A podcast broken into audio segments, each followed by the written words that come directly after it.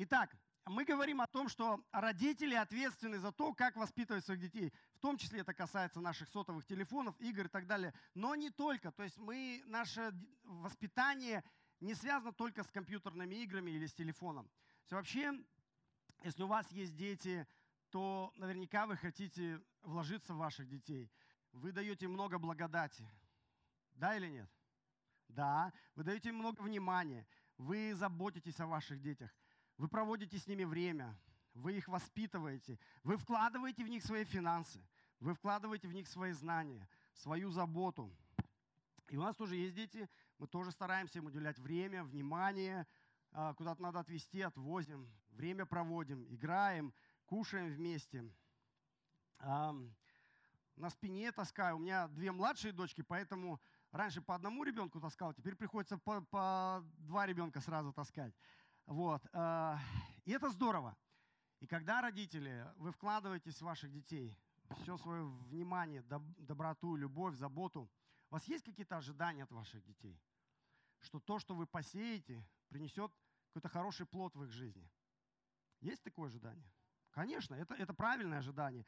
Каждый родитель, вкладываясь в ребенка, а, вкладывая в него благодать, внимание, заботу, ожидает плоды в их жизни. Это не всегда проявляется сразу, и не всегда плоды приходят э, идеальные, и не всегда плоды приходят правильные, потому что наши дети, в Слове Божьем написано, тоже грешники и эгоисты, такие же, как мы.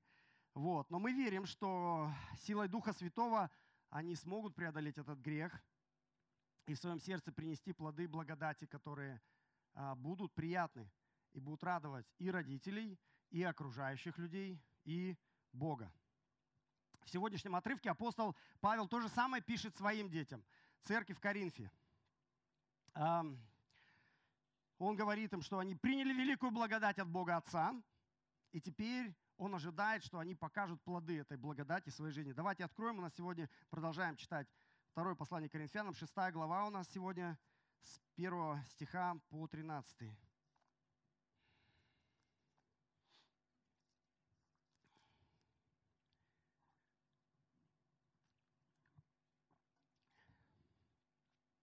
Мы же как поспешники умоляем вас, чтобы благодать Божья, благодать Божья не тщетно была принята вами. Ибо сказано, во время благоприятное я услышал тебя, и в день спасения помог тебе. Вот теперь время благоприятное, вот теперь день спасения. Мы никому ни в чем не полагаем притыкания, чтобы не было порицаемо служения.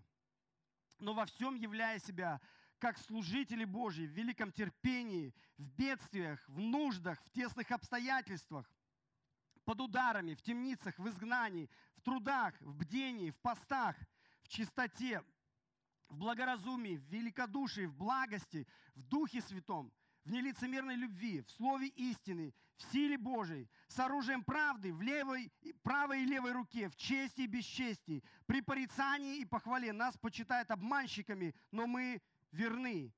Мы неизвестны, но нас узнают. Нас почитают умершие, но вот мы живы. Нас наказывают, но мы не умираем. Нас огорчают, а мы всегда радуемся. Мы нищие, но многих обогащаем. Мы ничего не имеем, но всем обладаем. Уста наши отверстия к вам, коринфяне, сердце наше расширено. Вам не тесно в нас, но в сердцах ваших тесно. В равное возмездие говорю, как детям, распространитесь и вы. Аминь. Что происходит? Если вы были с нами в прошлое воскресенье, то шестая глава заканчивается призывом апостола Павла к верующим. В 20 стихе он призывает их примириться с Богом. Он говорит, примиритесь с Богом. Через жертву Иисуса Христа примиритесь с Богом. И если они ответили на этот призыв и примирились с Богом, то посмотрите, сегодняшний отрывок, в самом первом стихе, о чем теперь умоляет апостол Павел верующих в Коринфе после того, как они примирились с Богом. Он говорит, мы умоляем вас, чтобы благодать Божья, то Евангелие, которое вы приняли, вы примирились с Богом благодатью, но теперь мы умоляем вас, я не просто прошу, я умоляю вас, чтобы эта благодать Божья не была тщетна в вашей жизни. Что за слово такое тщетно? Пустое, бессмысленное, бесполезное, бесплодное, напрасное – То есть вот о чем идет речь. Он говорит, вы приняли благодать. Какую благодать они приняли? В предыдущих двух стихах написано, да, Евангелие. Итак, мы, посланники от имени Христова, это 20-21 стих предыдущей главы, и как бы сам Бог увещевает через нас, от имени Христова просим, примиритесь с Богом. Ибо не знавшего греха Он сделал для нас жертву за грех, чтобы мы в нем сделались праведными перед Богом. Это называется Евангелие. Если вы никогда еще не слышали, как Азамат сегодня свидетельствовал, да, не было человека, который бы пришел и рассказал ему Евангелие. Вот ни у кого из вас не будет такого свидетельства, потому что прямо сейчас я рассказываю вам Евангелие.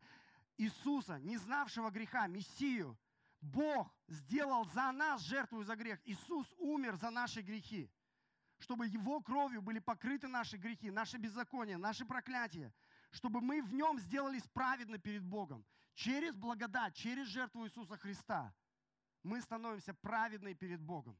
Не нашими делами, не нашими заслугами, не тем, что мы сделали или сделаем, но благодатью. Через жертву Иисуса Христа мы становимся праведными перед Богом. Вот это благодать. И Павел теперь говорит, если вы приняли эту благодать, надеюсь, вы приняли ее не тщетно. Когда человек принимает Иисуса Христа, здесь написано, он становится детем Божьим, он становится сыном Божьим, дочерью Божьей, и Бог теперь становится нашим отцом. Если вы до сих пор еще не приняли эту благодать, примите сегодня, потому что благодать Иисуса прежде всего проявляется в нашем спасении. Это самая основная ее, самая первая ее роль – спасти нас. Да? Благодать Божия проявляется в нашем спасении. Во втором стихе он цитирует, Павел цитирует Ветхий Завет, книгу пророка Исаия, котором написано, вот теперь время благоприятное, вот теперь день спасения. Когда здесь написано день спасения? Теперь, сегодня, сейчас. Да? Надо пользоваться этим предложением Бога. Бог говорит, если ты еще не спасен, прими спасение. Сегодня, сейчас, на этом богослужении прими спасение. Пусть это будет днем твоего спасения, потому что завтра может быть поздно. Завтра эта акция закон, может закончиться. Да? Если э, сегодня э, последний день, представьте, что вот, ну, все, завтра уже не будет, ночью придет Иисус. Если ты не спасен, это большая проблема. Завтра может уже не быть. И сегодня у тебя есть потрясающая возможность. Да? Сегодня день твоего спасения. Сегодня доверь свою жизнь Иисусу. Сегодня прими Его спасительную благодать. И пусть эта благодать изменит нашу жизнь. Пусть она не будет тщетной и напрасной в нашей жизни. А как узнать благодать нашей жизни, благодать Божья в нашей жизни, тщетна она или не тщетна? Я думаю, это хорошо, что если бы каждый верующий, те, кто уже спасен благодатью Иисуса, сегодня спросит себя, я принял благодать Иисуса, тщетна ли она в моей жизни или нет? Пустая она или нет? Как узнать это? Очень просто, да, по плодам. Нет других способов. Иисус всегда говорит, смотри на плоды дерева. Не смотри, какая у него этикетка, смотри на плоды этого дерева. Потому что что ожидает Бог Отец от своих детей? В предыдущей главе мы уже говорили, да, в, 15, в 5 главе, в 15 стихе Павел пишет, а Христос умер за всех, умер, чтобы живущие уже не для себя жили, но для умершего за них. То есть Бог ожидает, что мы теперь будем жить для Иисуса. В 9 стихе он говорит, потому ревностно стараемся, водворяться ли, входя выходя ли быть Ему угодными. То есть мы живем для славы Божьей. В пятом стихе он говорит, «На сие самое создал нас Бог и дал нам залог Духа Святого». То есть, чтобы мы жили по воле Божьей, чтобы мы приносили плод, потому что Отец, конечно же, ожидает плод в нашей жизни, как от детей. Но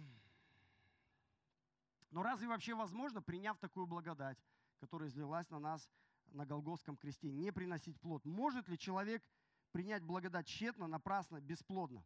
Это такой очень серьезный богословский вопрос. Люди постоянно спорят об этом, много книжек пишут. С одной стороны, мы верим во всемогущего Бога, который обещал и до конца исполнит свое обещание о нашем спасении. И это реальность. А об этом говорит нам Слово Божье.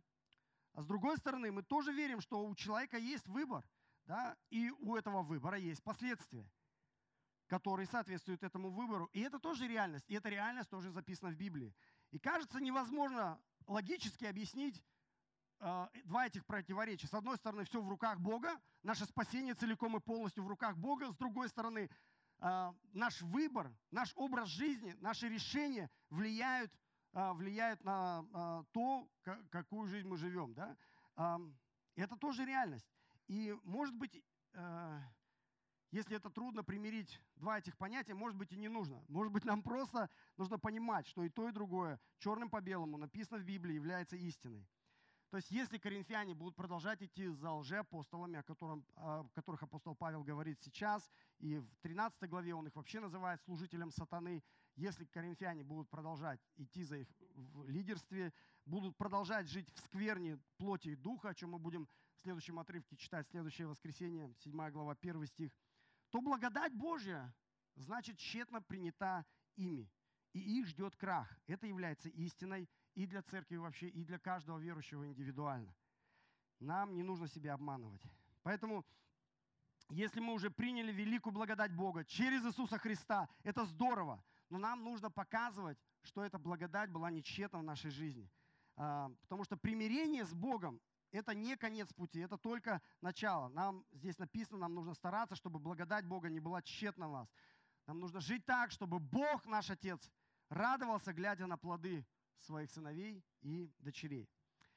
Итак, а, благодать, во-первых, проявляется в нашем спасении. Во-вторых, благодать Иисуса проявляется а, в нашем отношении к трудностям нашей жизни. Дальше он продолжает с 3 по 5 стих. Посмотрите, он приводит а, свой пример, пример своей жизни – говорит, мы не даем притыканий никому, ничем. Какая цель? Чтобы не было порицаемо служения благовестия. К сожалению, так бывает, да, когда ты знаешь каких-то верующих, которые как бы вроде служат, но их образ жизни, а, ты видишь их принципы, их решения, они очень иногда бывают странные. И ты вообще сомневаешься в искренности их веры, ты сомневаешься в искренности их служения. Такое бывает. Павел говорит, я не хочу так жить. Я не хочу, чтобы люди сомневались, я не хочу позорить имя Бога. Поэтому э, он говорит, э, во всем я стараюсь быть как образец служителя Божьих. Мы показываем, как жить и служить, если благодать не тщетна в нашей жизни. И для этого нужно великое терпение. Почему? Потому что ниже перечисляет он список э, трудностей, с которыми ему приходится жить. Посмотрите, четвертый стих. Он говорит, нам нужно много терпения, и в этом терпении проявляется благодать, потому что у нас есть бедствие. Да? Мы живем в бедствиях, в нужде, в тесных обстоятельствах, под ударами, в темнице. Можете, кстати, отмечать, что там, что из этого есть в вашей жизни. В изгнании, в трудах, в бдении. Что такое бдение? Бессонные ночи, да, когда ты не спишь ночью. В постах. То есть вот список э, трудностей, которые Павел переживает. И он говорит, для всего для этого нужно терпение, и терпение является плодом той благодати, которая в его жизни нечетно проявилась. Теперь а, задумайтесь, вот если бы вы находились в таких обстоятельствах, в бедствии, в нужде, в тесных обстоятельствах, под ударами, в темнице, в изгнании, в трудах, в бдении, в постах, а, могли бы в вашей жизни проявляться плоды вот благодати – может быть, этот список э, к вам не относится, но может быть у вас другие совсем трудности. У вас бывают трудности в жизни? Нет, правильно. Конечно, бывает. И когда наступают трудности в нашей жизни, вам легко приносить плод какой-то? Нет, нелегко, потому что легче всего открыть рот и, и, и проклинать, да, и проявлять недовольство, и ругаться, и находиться в унынии, и в плохом настроении. То есть очень трудно приносить какой-то плод Духа Святого. Вот если, но Павел говорит, это показатель, что если ты принял благодать, и она нечетная, эта благодать должны проявляться в плодах, даже когда тебе тяжело, даже когда трудно, даже когда у тебя трудные обстоятельства. На прошлой неделе э, в Южном полушарии было солнечное затмение. Кто-нибудь Следил, нет, в этой теме? Кто-то любит солнечные затмения смотреть? Нет? Люди сейчас, люди ед, специально едут туда, где полное затмение, специальное паломничество есть. Вот. И раньше в истории э, солнечные затмения всегда у людей вызывали страх. Да? Сейчас ни у кого страха не вызывает, э, потому что люди знают точно, когда они наступят и когда они закончатся. Люди едут, смотрят, фотографируются. Когда-нибудь видели полное солнечное затмение? Полное. Кто-нибудь видел? О, есть, да, хорошо. ну прикольно. Почему люди сейчас не боятся солнечных затмений, не так, как было а, много лет назад? Почему люди не боятся? Что понимают? А что это такое? Кто знает, как происходит затмение? Расскажите мне. Луна перекрывает Солнце, совершенно верно. И почему люди не боятся больше этого? Потому что ничего страшного не происходит. Они знают, что они знают? Что через несколько минут вернется свет. Это просто Луна проходит по, э, солнечному, да, по солнечному кругу, и она отойдет очень скоро. Поэтому люди не боятся. Когда я думал над этим, я думаю, это хорошая картина вообще отношения к трудностям в нашей жизни. Потому что в Писании написано, в нашей жизни есть солнце правды. Это Иисус Христос. И Он светит всегда. Он светит, Его свет ярче солнечного света. Но также правда бывает, что в наши дни, в наше время, бывает, в нашей жизни бывают темные времена, тяжелые дни. Да? Бывают у вас? Бывают.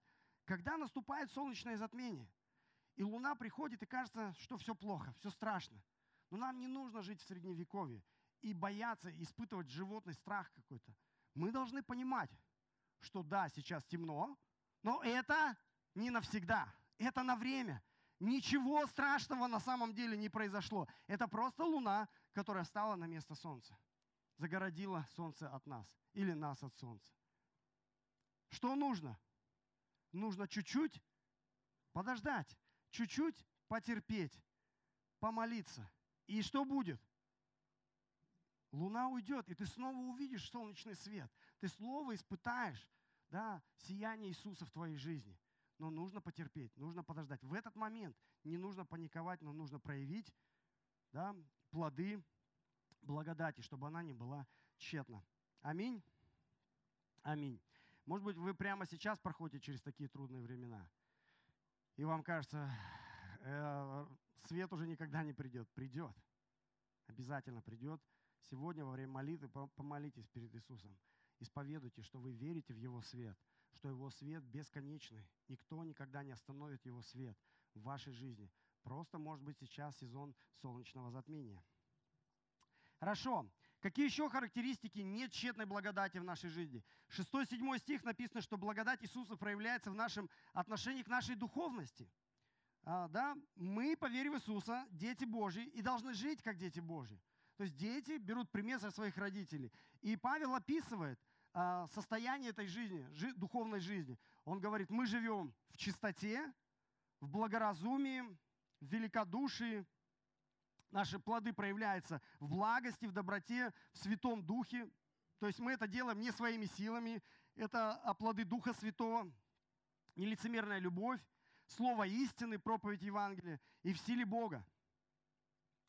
А, это очень сильно связано с тем, что когда Павел начинает свое первое послание к Коринфянам, он сказал, что а, «но проповедь моя не в словах, а, не в убедительных словах человеческой мудрости, но в явлении духа и силы. Посмотрите, здесь то же самое. Мы видим здесь дух, мы видим здесь силу Божью с оружием праведности в правой и левой руке.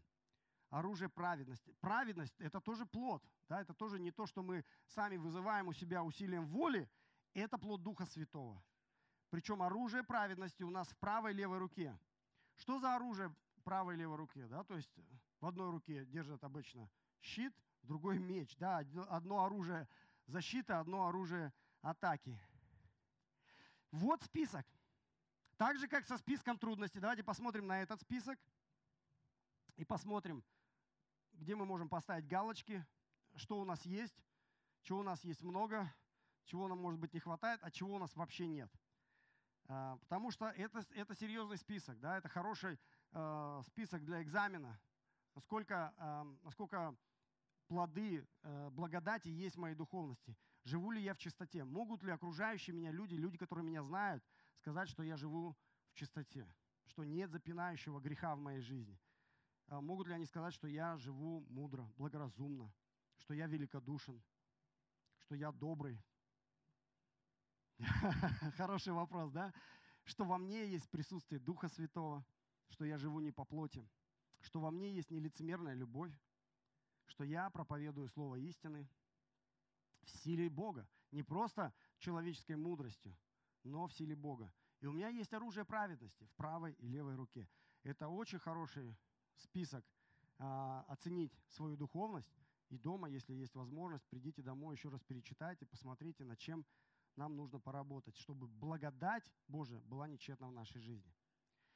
Хорошо, следующие характеристики благодати, 8, 9, 10 стих. Благодать Иисуса проявляется в нашем отношении к мнению окружающих.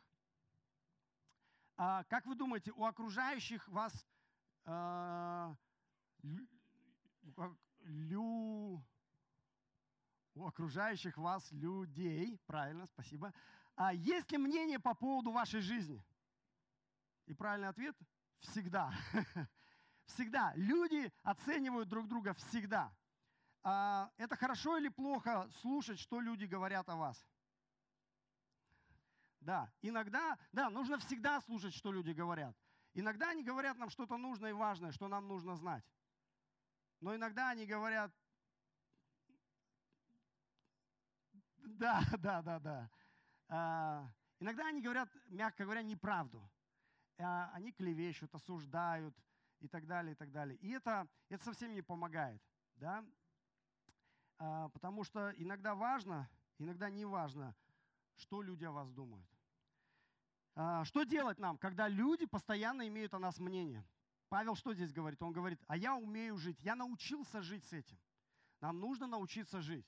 И когда люди говорят что-то хорошее про нас, и когда люди говорят что-то плохое про нас. Посмотрите, что он пишет, 8, 9, 10 стих.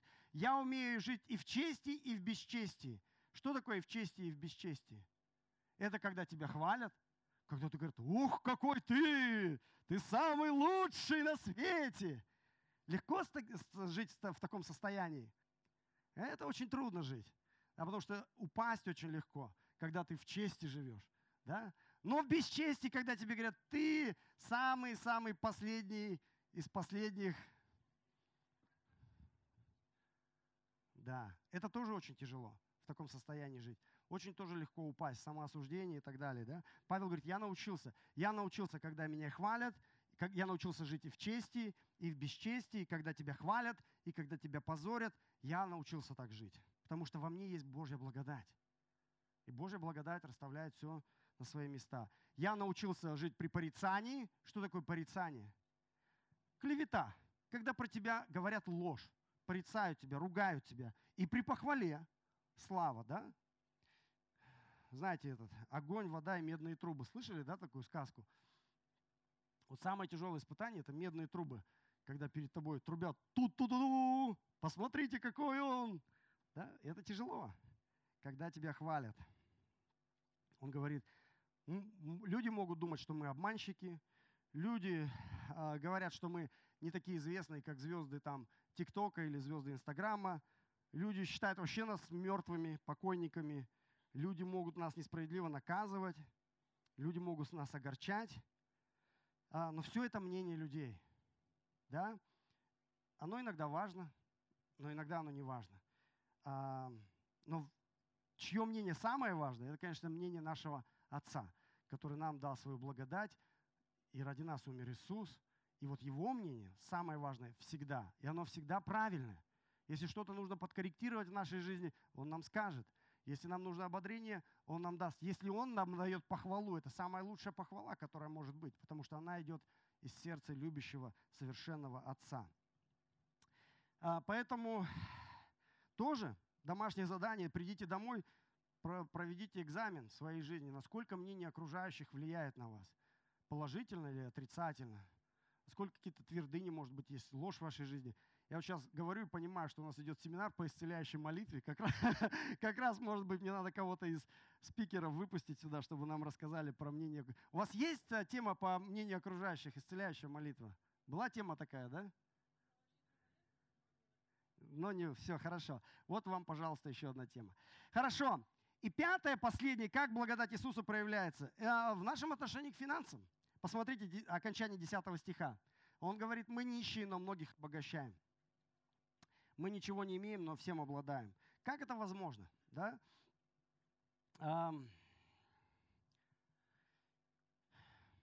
Через Иисуса. Потому что как мы можем обогатить? Как, как ты можешь быть нищим, но всех обогащать? Помните, когда апостолы шли э, в храм, и там сидел нищий? И они говорят, серебра и золота нет у нас. Мы сами нищие. Да, но что есть у нас, то мы можем тебе дать. Во имя Иисуса Христа. Да? И этот человек, он получил то, что никогда не мог бы получить за чемодан долларов. И нищие, два нищих человека, верующих в Иисуса Христа, так обогатили человека, что ни один богач бы не мог обогатить. И это есть у каждого из нас возможность. У нас есть то, что мы можем давать людям и благословлять людей, не имея ни, ни копейки в кармане. Мы не имеем ничего, Павел говорит, но мы многих обогащаем через имя Иисуса, через проповедь Иисуса, через молитву во имя Иисуса, через благословение во имя Иисуса. Мы ничего не имеем. Возможно, вы сидите и думаете, да, ну у меня что-то есть. А возможно, вы сидите и понимаете, у меня ничего нет. Но написано, даже если у тебя ничего нет, ты всем обладаешь. Что это значит, что я всем обладаю? Что у меня? Дом на побережье Флориды или что у меня есть? Здесь не об этом речь идет. Речь идет о большем, о жизни вечной, да, о небесах, которые тебе принадлежат через веру в Иисуса Христа, о всех благословениях Божьих, которые в Иисусе Христе уже принадлежат тебе, уже да и аминь. Да. Можете ли вы о себе такое сказать, что да, я нищий, но многих обогащаем? Возможно, вы не нищий, и этого сказать о себе не можете. Но вторую половину фразы можете ли вы сказать, что вы многих обогащаете? Это важнее, чем первая половина фразы. И второе, да, мы ничего не имеем. Скорее всего, 99% из нас не может о себе такое сказать, что мы ничего не имеем. Как минимум у нас рубашка есть и штаны. Я не вижу ни одного человека без рубашки здесь. Но мы всем обладаем. Это важно тоже, вторая половина фразы. Понимать, чем мы обладаем, чтобы не впадать в зависть. А, потому что многие люди рядом с нами, неверующие, язычники, живут с экономической точки зрения лучше нас. У вас есть такие примеры? И иногда ты впадаешь в какую-то зависть и думаешь, почему я, сын Божий, дочь Божья, живу беднее, чем этот язычник через дорогу. Но э, это неправда. Ты не беднее, ты написано, всем обладаешь. У тебя уже есть наследство в Царстве Небесном. Итак, Павел говорит, избыток или недостаток финансовых средств и других ресурсов не должен влиять на плоды в твоей жизни. Продолжай благословлять людей, продолжай молиться за них, продолжай во имя Иисуса Христа обогащать их. Пусть плоды благодати не будут тщетны. Вот на этом Павел заканчивает, и он в заключение он дает им призыв. Он говорит, мои уста открыты для вас, мое сердце открыто для вас, в этом сердце не тесно, для вас всех хватит там места, потому что вы мои дети. Но с другой стороны, он говорит, но в вашем сердце тесновато для меня.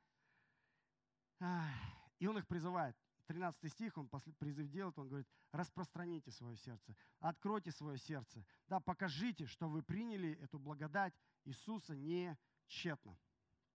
Возвращаясь к детям, если родители подумайте про своих детей, а, может быть, они несовершенны. И может быть, они не всегда показывают плоды благодати, плоды тех инвестиций, которые вы в них вложили. Но когда они показывают, вспомните ту радость, которую вы испытываете от ваших детей. И эту радость испытываю я и моя жена, когда наши дети показывают плоды благодати в их жизни. Это э, очень хорошее ощущение. Так вот у Бога те же самые ощущения, когда мы показываем плоды Его благодати в нашей жизни, чтобы Отец наш Небесный мог сказать про каждого из нас, про каждого своего сына, про каждую свою дочь, что Его благодать была нечетна в нас. Аминь. Аминь. Помолимся. Спасибо, Отец Небесный, за сегодняшний день, за это слово, слово ободряющее, слово отрезвляющее. Спасибо, что э, Ты дал нам возможность через жертву Иисуса Христа примириться, примириться с нашим Небесным Отцом. Господь, я молю Тебя сейчас за э, всех людей в этом зале, которые еще не знают Тебя. Сегодня день благоприятный, сегодня день спасения. Пусть благодать Твоя, благодать, невероятная благодать Твоя не будет тщетной в их жизни. Пусть они примут спасение через Иисуса Христа. Благослови каждое сердце. Каждое сердце сегодня скажет, Иисус, будь моим Господом, будь моим Спасителем, прости мои грехи. Я хочу жить вместе с Тобой. Дай мне Твою благодать, дай мне Твое прощение, дай мне Твою свободу, дай мне Твою любовь. Благослови. Я молю также, Господь, за тех людей, кто уже принял благодать спасения, чтобы мы и дальше жили, и чтобы благодать Твоя не была тщетна в нашей жизни, чтобы эта благодать проявлялась, чтобы мы проявляли плоды этой благодати в, наших, в тех трудностях, которые есть в нашей жизни, нашей духовности, в нашем отношении к финансам, наше отношение к мнению других людей, Господь. Что какие бы сложные обстоятельства не были, Ты как Отец Небесный, который столько в нас инвестировал, столько в нас вложил любви, внимания, добра, благодати, Святого Духа, чтобы Ты, глядя с небес, мог сказать про каждого из нас. Посмотрите на нее, посмотрите на него. Это мой сын, это моя дочь. Я не зря его спас. Посмотрите, как он живет, как она живет, как они стараются, как они радуют меня, несмотря ни на какие обстоятельства в их жизни. Благослови, Господь, каждого из нас. Аминь.